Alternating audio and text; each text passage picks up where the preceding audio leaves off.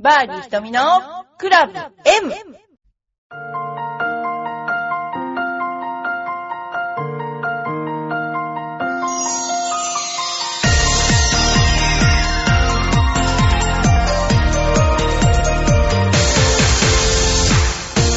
こんにちは、バーディー瞳のクラブ M です。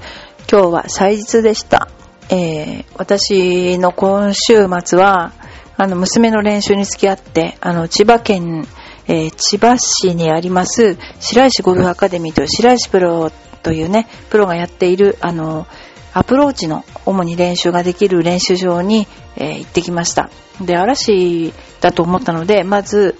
えー土曜日行って、今日行って、昨日は、あの、うちの練習場の方で、えーちょっとボールを打ってみました。で、やっぱりバンカーっていうのは、バンカーの現場でやらないとなかなか上達しないというか、やっぱ本、なんて言うんでしょうね、土を強く上から打つっていうことはなかなかできないことなので、やっぱりこう何度も何度も練習して初めてできることなんだなというのは自分もそうでしたけども、えー思いました。特に女性の方は、うん、バンカーが苦手っていう方が多いですけども、やっぱりその練習場の人たちを見てると、主にそのショートゲームがメインにできる練習場ですので、すごくみんな上手でした。ということで、えー白石ゴルフアカデミー、について、えーあのー知りたい方はインターネットの方に出てると思いますので、ぜひ、あの、見て、えメンバーになることも可能ですので、よろしくお願いします。で、今日は主にバンカー、それから、えっと、アプローチ、アプローチも30ヤードぐらいまでのアプローチを主に練習してきました。でですね、あのここでは昔、子供たちと一緒に畑仕事もしていて、畑作をさせていただいた場所です。またそこの、えー畑のおじさんがですね、えー、ミツバチ養蜂なんか、自己流で養養蜂みたいな感じで やってました。えーそれも見せてもらって楽しい一日でした。で、次にですね、えー今年、えー今回やっぱり、本当に、えー言わなきゃならないというかですね、あの愛ちゃんが引退したっていうことですね。これはもう本当に大変なことで、あの私はその、愛ちゃんが出てきた時、宮城テレビ杯で高校3年で優勝した時に思ったんですけど、まあ私たちの時代はアマチュアとプロっていうのを、プロもアマチュアの人はアマチュアって言ってたし、アマチュアの人もプロはもう実力が上みたいな、なんかそういう暗黙のイメージがあって、で、私がちょっと、普通のスカートと普通の、なんだろうな、自分的にはそんなにこう、うーん、チャラチャラした服を着てたつもりはないんだけど、アマチュアっぽいとか言われて、アマチュアっぽいっていう発言がまかり通ってたこと、世の中だったんですね。で、強いのはプロで、なんか弱い、弱い、隙があるのかな？アマチュアって感じで言われてたところ、もう本当に愛ちゃんが出てきて、えー実力が全てっていう感じで、またその、愛ちゃんが出てくる土壌っていうのは、いっぱいオープン競技っていうのがあって、アマチュアの、もプロの試合に出れるっていう環境があって、すでにその中でも頑張ってたので、まあ普通にトーナメントに出てもいけるんじゃないのっていう気持ちは、もちろんそこであったと思うんですけどね。そういう土壌の中において、愛ちゃんが出てきて、で、プロに勝ったわけですね。で、その時にやっぱりもう、まあ誰しもみんな、あの、やればできるんだっていうことを、あの、若手の人たちやアマチュアの人たちも思ったと思うんですけども、やっぱり一番、あの、変化したのは、強いということが全て。要するにそれ以外のことじゃないことは関係ないっていう、あの、風潮がその辺から生まれたじゃないかなって、すごく思います。で、まあ私たちの時は、新人です。よろしくお願いしますっていうことを先輩に言って回らなきゃいけない、え時代だったんですね。でも、内心、自分が新人ですって言ったら終わりだなっていうふうに思ってたんですよ、私は。で新人も何もやっぱと、試合の世界はないんだなと思ってましたので、ただやっぱりその年功序列とか、その、なんていうのかな、先輩後輩とか、そういうのが、やっぱどうしても優先されて行くような風潮はありましたね。で、それがもう取っ払われて、今はもう本当にそういうことないですね。もう全然、あの、実力だけっていうことで、えー、これからもトーナメントが成り立っていくのは愛ちゃんのおかげ。本当にそう思ってます。で、よくあの愛ちゃんがいなくなると、すごいぽっかりと穴が開いたみたいで寂しいですよね、みたいなコメントを求められるんですけど、私はそれは、あの、逆で、あのー、今までやっぱり、と、なんていうかな、試合で強い人が、そのまま例えば、ゴルフに携わる職業をしていくっていうのは、珍しいぐらい少ないと思うんですね。で、そういうのを、やっぱりこう、きちんとやっていける、どうそう、なんていうか、素地を持ってると思うんですね、彼女は。ですので、ぜひそういうゴルフの、えー、に携わる、えー、お仕事で、これからも頑張ってほしいっていうふうに思ってるんですね。そしてさらに盛り上げてってほしいと思うんですよね。いあの、それはあの昔からすごく思ってまして、で、なんかアメリカの大学に行くと、あの、ここで成功するのは2%なんだよ。それ以外はゴルフにまつわる職業に就くんですよって最初に言われちゃうんですよね。だから、その、まあ、なんていうかな。あの、そういう層っていうのかな。ゴルフを取り巻く層も、あの、できやすいですよね、土壌として。なのでね、あの、ぜひ、そういった形の活躍をしていただいて、なんていうかな、あのゴルフの新たな、その、なんていうかな、その、え、選手としてのあり方を、見せてほしいなと、私は思っています。まあ、いろんなことがありますけども、女子プロゴルフ協会の、その、トーナメントね、今もとても盛り上がってますよね。ほんと、皆さんもゴルフ、いっぱいこれからも楽しんでいただけるといいなと思います。それでは、えー、お便りを紹介したいと思います。お便りが今回は、あの、質問コーナーというのがあって、イベントでの質問が出たそうなんで、その質問にちょっとお答えしたいと思います。なんか全然ゴールと関係ないかもしれないんですけど、婚活パーティーに参加するとしたらどうやって狙った人にアタックしますか？今、婚活パーティーってすごい流行ってるらしいですね。あと、ゴルフの、ゴルフで、なんかツーサムで回るとか、なんかそういうので結構こうデートをしている人が増えていると聞いたんですけども、まあ、どんな、どんな、どうやって狙った人にアタックしますか？どうやって婚活パーティーに出たことないんでわかんないんですけども、グリーンさんという方から、えー、来たんですけれども、まあ、あのー、私たちの時代は、だいたいあの、ふざけた時代で、本心を言わない時代だったのね。あの、そう、それは私だけかもしれないんだけど、そういうところの場を楽しんじゃうかもしれないですね、なんかね。えー、もし、ほんと今、今のこの年で婚活パーティーを、に行ったら、多分、相当、相当年の人がいっぱいいるんでしょうけど、でもなんか、ある一種の出会いみたいで、なんか楽しそうですよね。なんかね、新たな人と出会えるっていうね。まあ結婚は抜きにして 婚活っていうけども、えー、いろんな人と出会いたいなと思っています。えー、それから、あ、もう一つ。選手時代、師匠に言われて嬉しかったことありますか？カゴの中の小鳥さん、ありがとうございます。えっ、ー、とね、選手時代、師匠に言われて嬉しかったことは、あのー、最初に先生に習いたいって言った時に、あの、まあ、15万発ぐらい打っとけよと。ハーフショットだけしかしちゃダメだぞ。コースに出ちゃ、いっちゃ、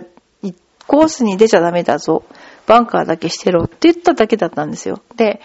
それを私がコツコツとノートにつけて15万発打った時に先生にノートを持ってって、あの、先生15万発打ちましたって、まあ、馬鹿正直にね、っていうか、先生の言った通りすればプロになると思ってたんで、で、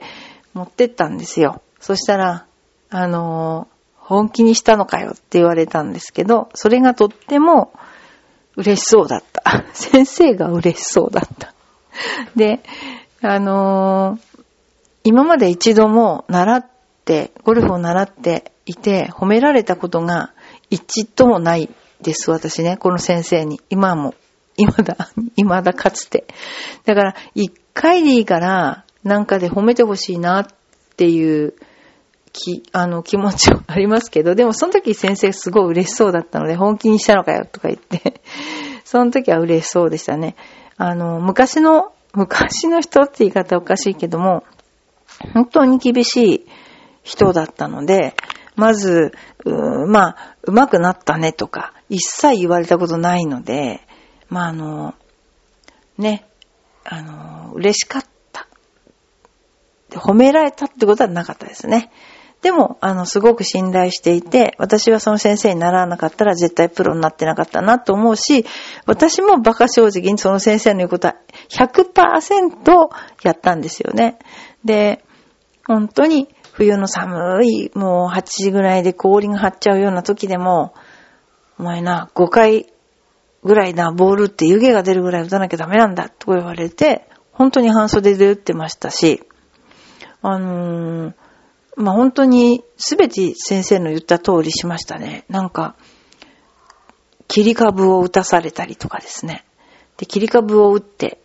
バウンドしたらダメなんだって。切り株打ってスパンって止まらなきゃダメだとかね。膝丈ぐらいの草を買ってみろとかね。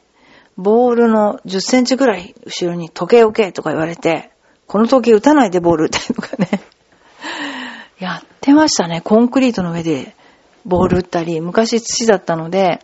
土を塩で固めるんですよね、昔の練習場って。で、それこそ直ドラで、に、そうですね、このぐらい球の高さが上がんないとな、直ドラで上がんないとダメなんだとか言われてですね、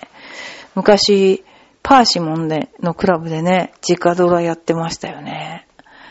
それとかね、もういろいろね、もう、あるんですよ。このエピソードは。先生とのエピソードはね、もうね、一生懸命だったんですよね。本当にプロになりたくて。全然その下手くそだったのに、あの、プロになりたいがために、もう先生の言うことほんと聞きましたね。例えば、食べるのが遅いってこう言われたんですよね。私、食べるのが本当に遅くて、体育会系じゃなかったもんで、スパゲティとかノロノロ食べてたら、すごい怒られて、もう健康に悪いかもしれないけど、と、プロ選手っていうのは動物だから、食うって感じじゃないとダメだとか言って、それで、まあ、そういう食うって感じになりましたよね。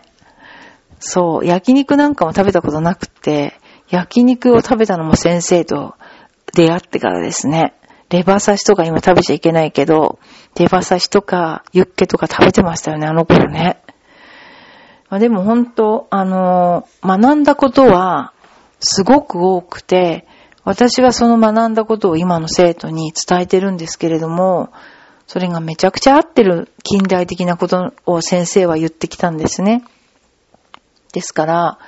まああの、本当にプロテストを受かるまでアプローチの練習って本当にしたことなかったし、あのー、なんでしょうか。あのー、バンカーはしました。で、バンカーショットだけをするってことが、どれだけアプローチが上手くなるかっていう。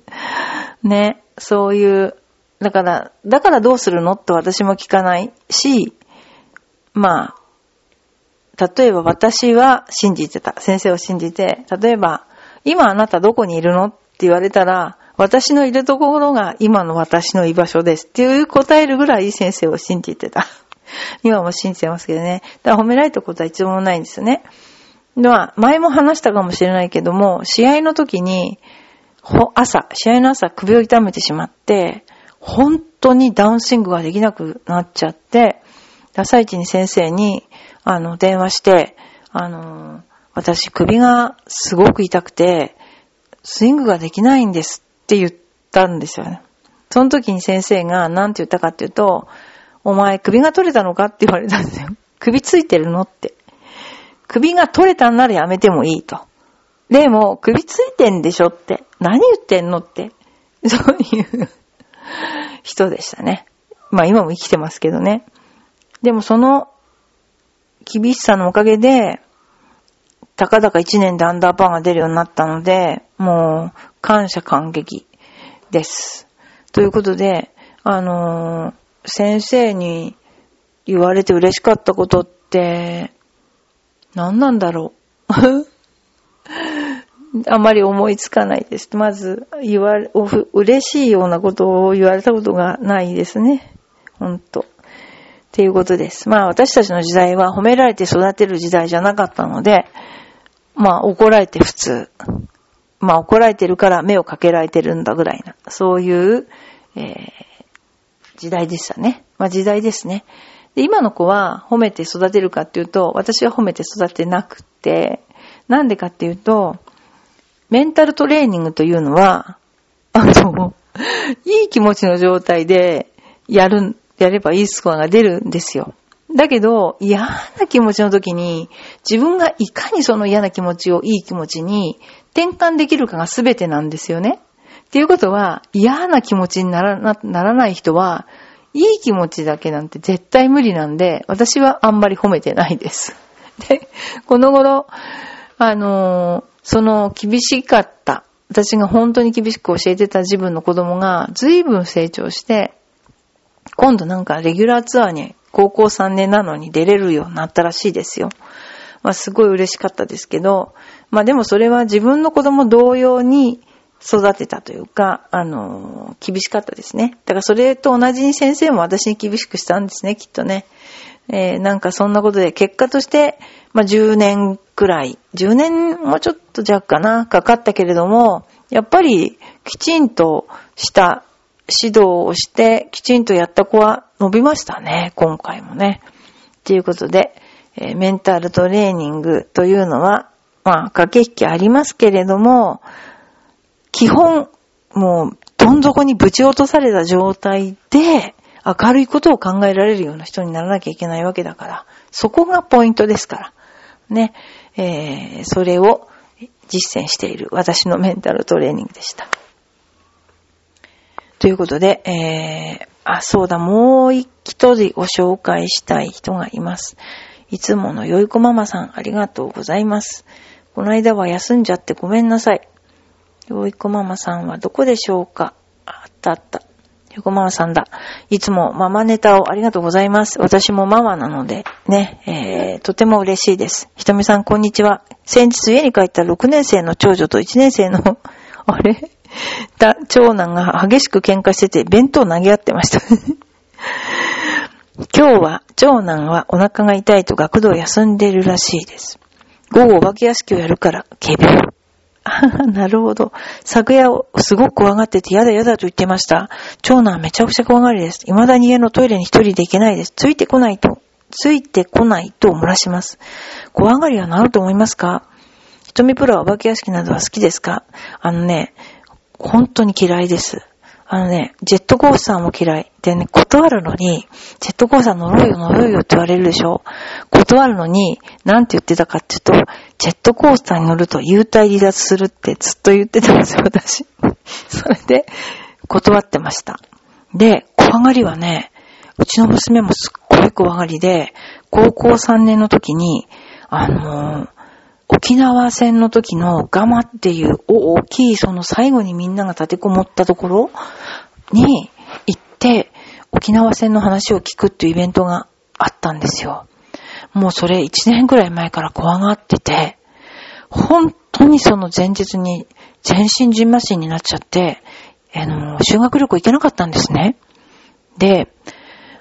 それから私、あのー、石垣島までですね、沖縄本島から石垣島まで、まあ、つい、連れてきてくれるならば、いいとかいうことになって、連れてきましたもんね。あの、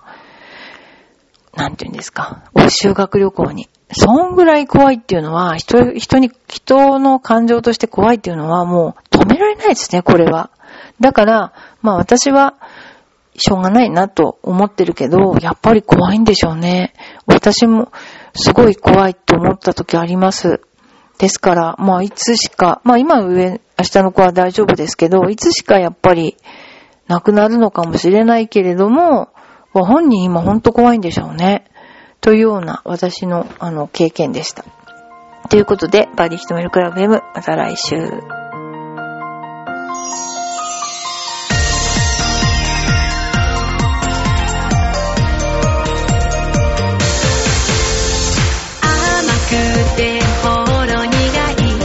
私の癒しチョコレート